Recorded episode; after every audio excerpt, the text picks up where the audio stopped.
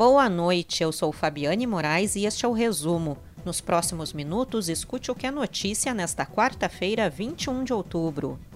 Atendendo a um pedido do CEPER Sindicato, um juiz de Porto Alegre concedeu liminar impondo condições para que ocorram aulas presenciais em escolas da rede estadual. A liminar do magistrado Cristiano Vilhalba Flores não abrange as instituições de ensino particulares ou das redes municipais.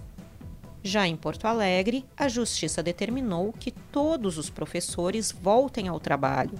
Conforme a decisão do desembargador Leonel Pires, há condições sanitárias para a volta às aulas na rede da capital diante dos protocolos estabelecidos e cumpridos pela Prefeitura. O Sindicato dos Municipários de Porto Alegre diz que irá recorrer. E a seguir, candidato a prefeito de Porto Alegre tem registro indeferido governo gaúcho discute a retomada da circulação entre as fronteiras. Polícia Civil faz buscas a homem que esfaqueou duas mulheres no centro de Porto Alegre.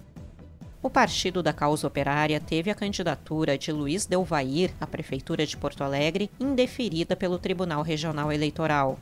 A decisão aponta a ausência de requisito de registro Representantes do governo do estado se reuniram hoje com embaixadores da Argentina e do Uruguai.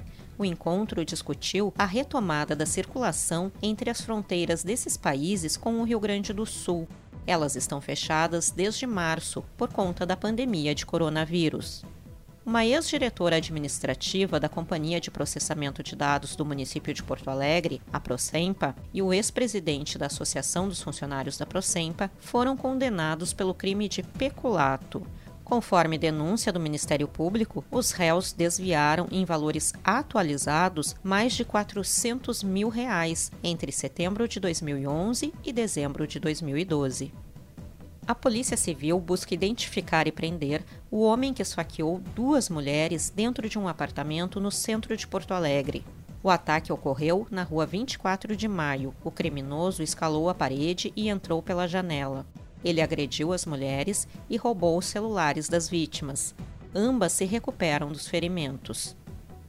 Um homem de 30 anos morreu em um acidente nesta quarta-feira, em Vale Real, no Vale do Caí ele bateu de frente o automóvel Golf que conduzia contra um caminhão.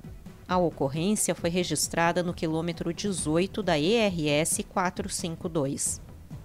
O sol vai aparecer em algumas regiões do Rio Grande do Sul nesta quinta-feira, mas, segundo a previsão, o tempo fica instável durante a tarde, na região metropolitana, na Serra, no litoral, na Campanha e na região sul do estado a alerta de rajadas de vento de até 60 km por hora. Para ler essas e outras notícias na íntegra e gratuitamente, acesse agorars.com. Acompanhe arroba agora no RS também nas redes sociais. Obrigada pela sua companhia e até amanhã.